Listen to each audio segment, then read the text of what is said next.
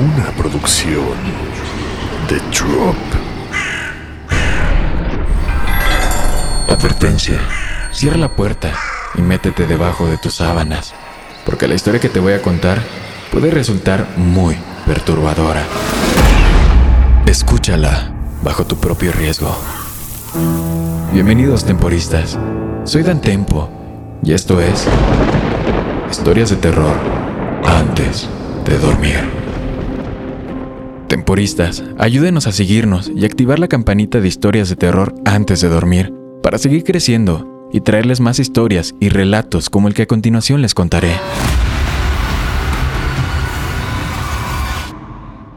Hola, temporistas. Buenas noches y bienvenidos nuevamente a Historias de Terror antes de dormir. Espero que todos ustedes se encuentren muy bien. El día de hoy les traigo una historia perdida. Una historia que dejo a su criterio si fue verdad o no. Se llama El experimento Lázaro. En caliente.mx jugamos por más. Más home runs, más canastas, más puntos. Vive cientos de deportes durante todo el año y los mejores eventos en vivo. Descarga la app, regístrate y obtén mil pesos de regalo. Caliente.mx, jugamos por más. Más diversión. Promoción para nuevos usuarios de GOV de GGSP 40497, solo mayores de edad. Términos y condiciones en caliente.mx. Soy un comerciante de antigüedades. Es un trabajo que paga las cuentas, pero la mayoría de las veces me encuentro con cosas increíblemente aburridas y a menudo feas que puedo comprar baratas y obtener alguna ganancia. A lo largo de mi carrera he encontrado algunos artefactos extraños y he hecho algunos contactos decentes que me ayudarán a descubrir objetos perdidos. Por supuesto, a cambio de una parte de las ganancias. A veces incluso me llaman de diferentes condados, lo cual está bien porque me gusta experimentar nuevas culturas y ver qué cosas raras deja la gente por ahí. Dicho esto, recientemente me encontré con una pila de documentos que describen algo llamado como el experimento Lázaro. Y mientras todavía estoy esperando para averiguar su autenticidad, pensé que también podría compartirlo con ustedes, buenas personas. Así que a continuación hay algunos documentos enteros que elegí.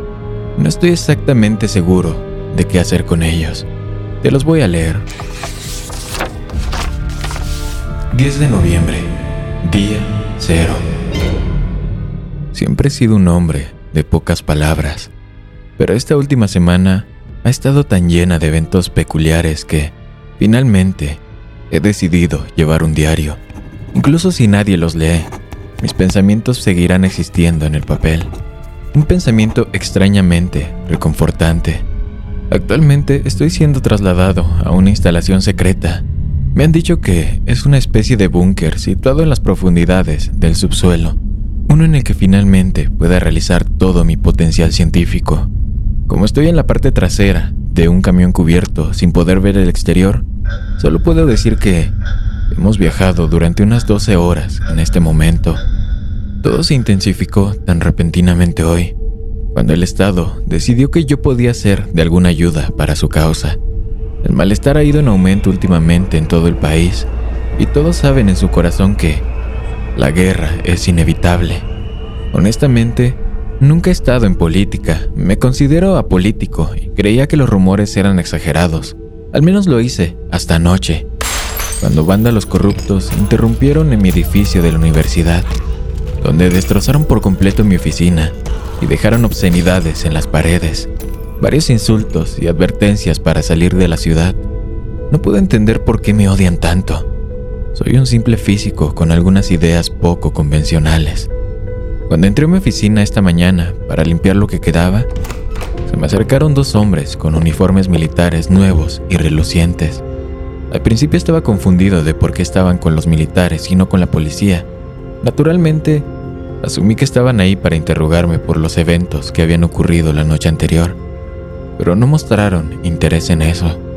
Debo decir que eran jóvenes, extraordinariamente educados. Los militares generalmente trataban a las personas como yo con mucho menos respeto. Estos hombres, sin embargo, me trataron como a un igual. El mayor de los dos era un hombre de mayor rango en el ejército. Me dijo que conocían bien mi trabajo y que tenían una oportunidad única de servir a mi país, no en el frente ni en ningún campo de batalla, sino en un laboratorio de última generación When you need mealtime inspiration, it's worth shopping Kroger, where you'll find over 30,000 mouthwatering choices that excite your inner foodie. And no matter what tasty choice you make, you'll enjoy our everyday low prices, plus extra ways to save, like digital coupons worth over $600 each week. You can also save up to $1 off per gallon at the pump with fuel points. More savings and more inspiring flavors make shopping Kroger worth it every time. Kroger, fresh for everyone. Fuel restrictions apply. No podía decir que no a tal oferta. He aprendido a lo largo de mi vida que negar al Estado es una mala idea. Aquellos que lo hacen a menudo son llevados para nunca ser vistos de nuevo.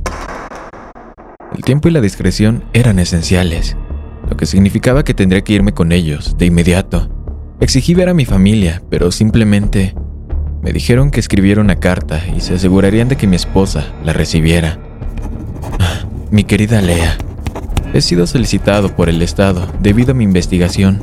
Ojalá pudiera decirte esto en persona, sin embargo, nuestro país ya no es seguro. Todos sabemos que la guerra se acerca. Todos tenemos que contribuir para proteger a los que amamos, aunque no sea en el campo de batalla. Es un gran honor, pero los dejo con un corazón pesado y un anhelo en mi alma. Volveré pronto para ver a nuestro hijo dar su primer paso.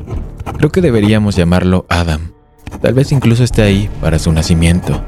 Te amo siempre. Atentamente, Eleazar. Terminaré mi primer reporte aquí. El conductor dice que llegaremos en breve.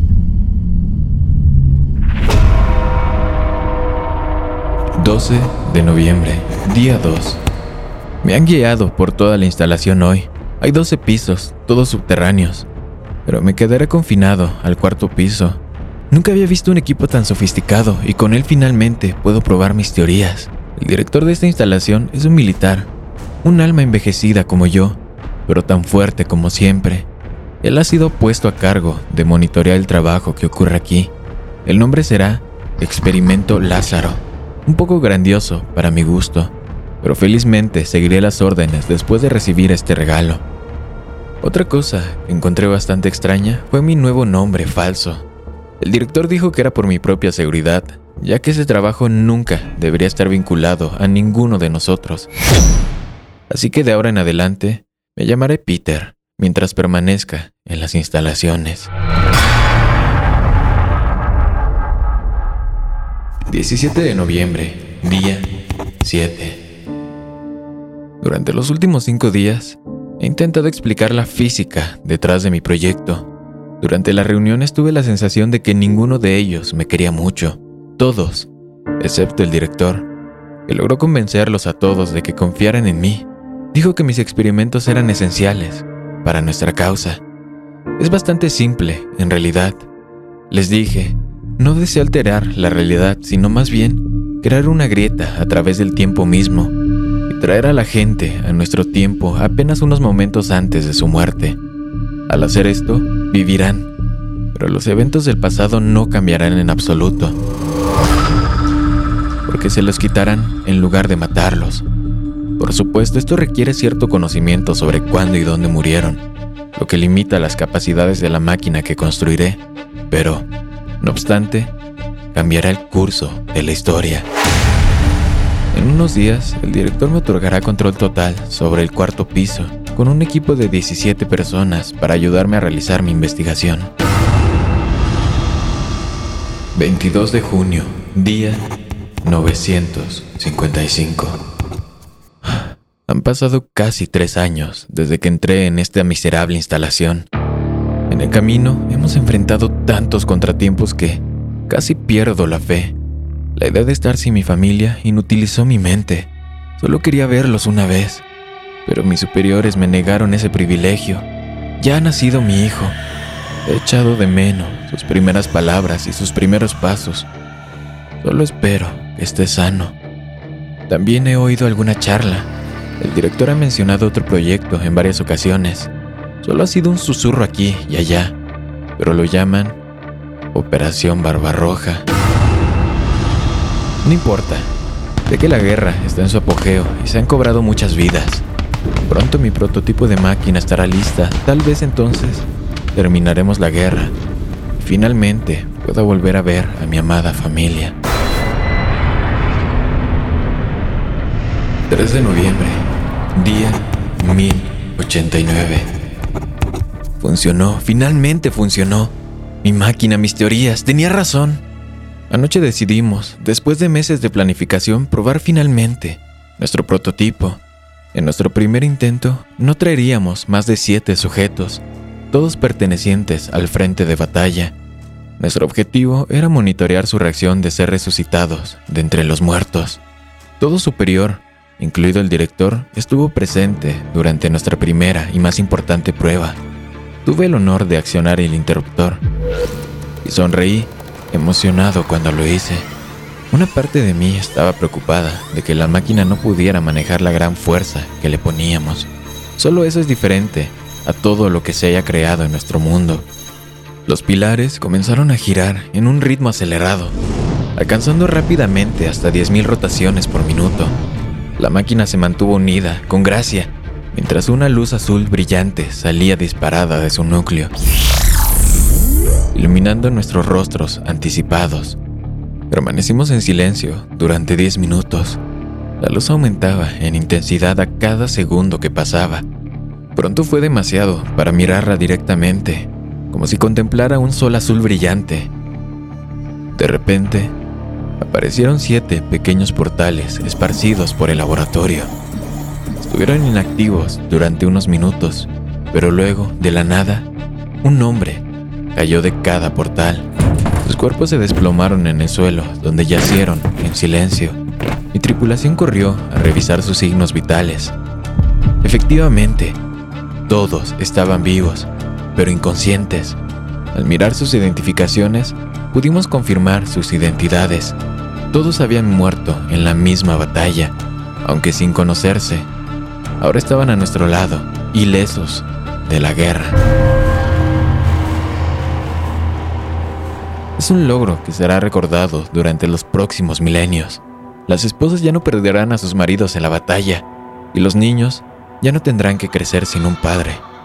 Nosotros los hemos salvado a todos.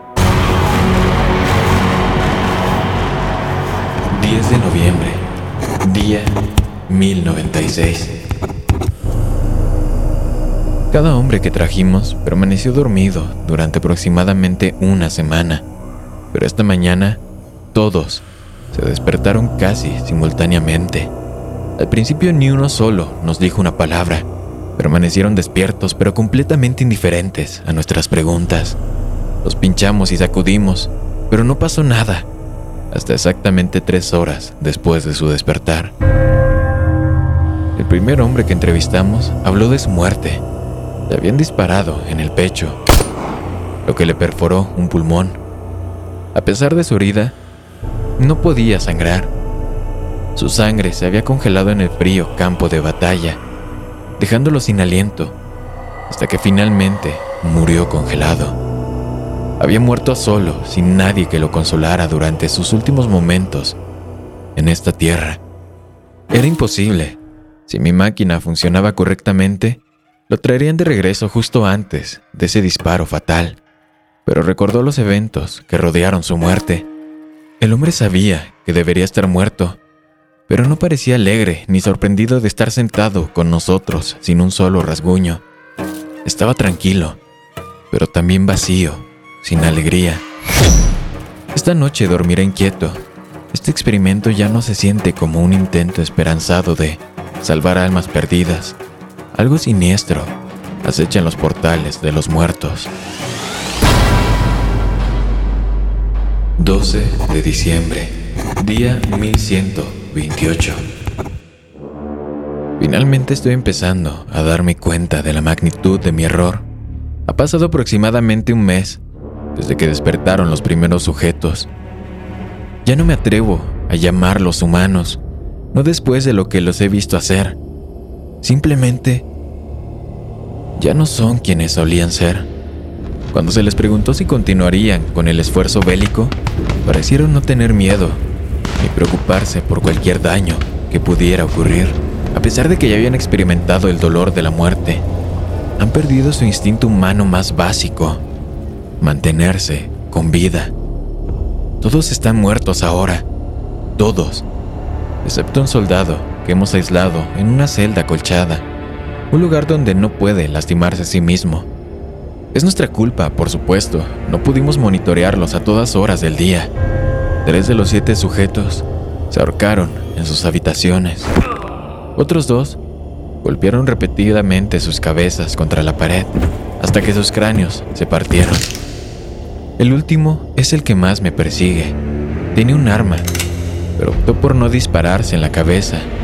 En su lugar, optó por dispararse a sí mismo en el estómago. Disparando las ocho rondas de la pistola. Le tomó dos horas desangrarse y durante todo ese tiempo nunca dijo una palabra. Solo nos miró fijamente mientras tratábamos de ayudarlo. El vacío llenaba sus ojos. A pesar de este gran contratiempo, el director aún confía en nuestra causa. Afirma que con modificaciones podemos arreglar la máquina y traer sujetos sanos para luchar en nuestra guerra. 8 de septiembre, día 1763.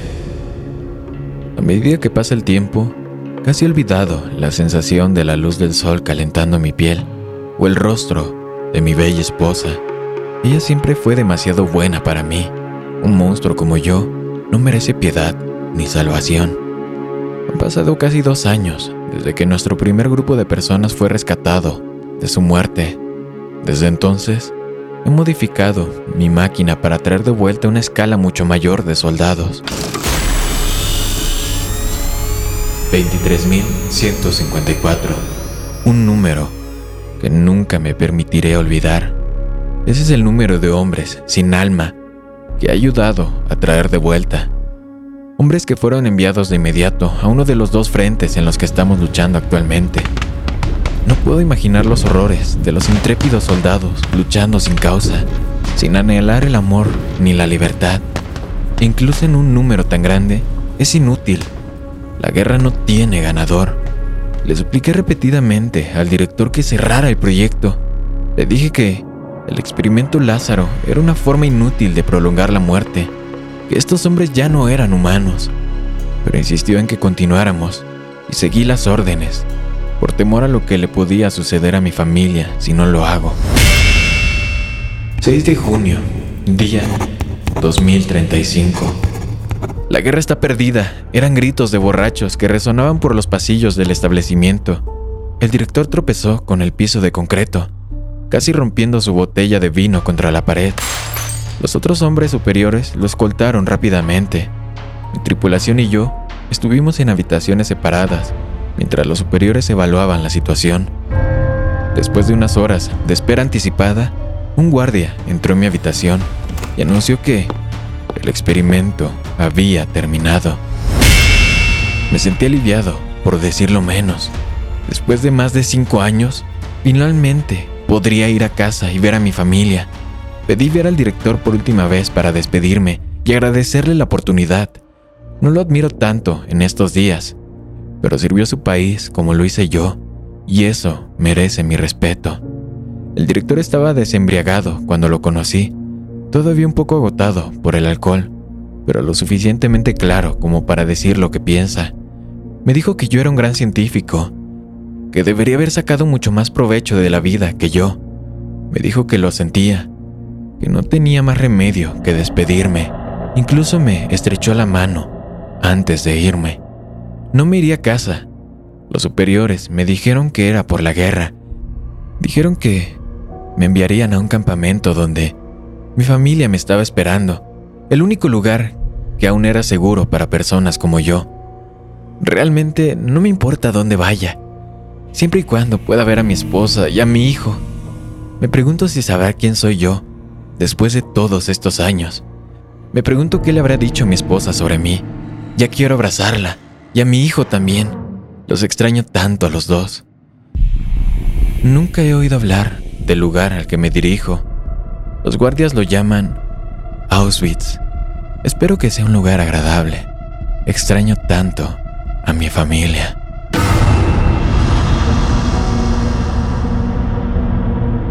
Si la historia te gustó, sígueme en Instagram para más contenido de terror. Buenas noches, querido amigo y amiga mía.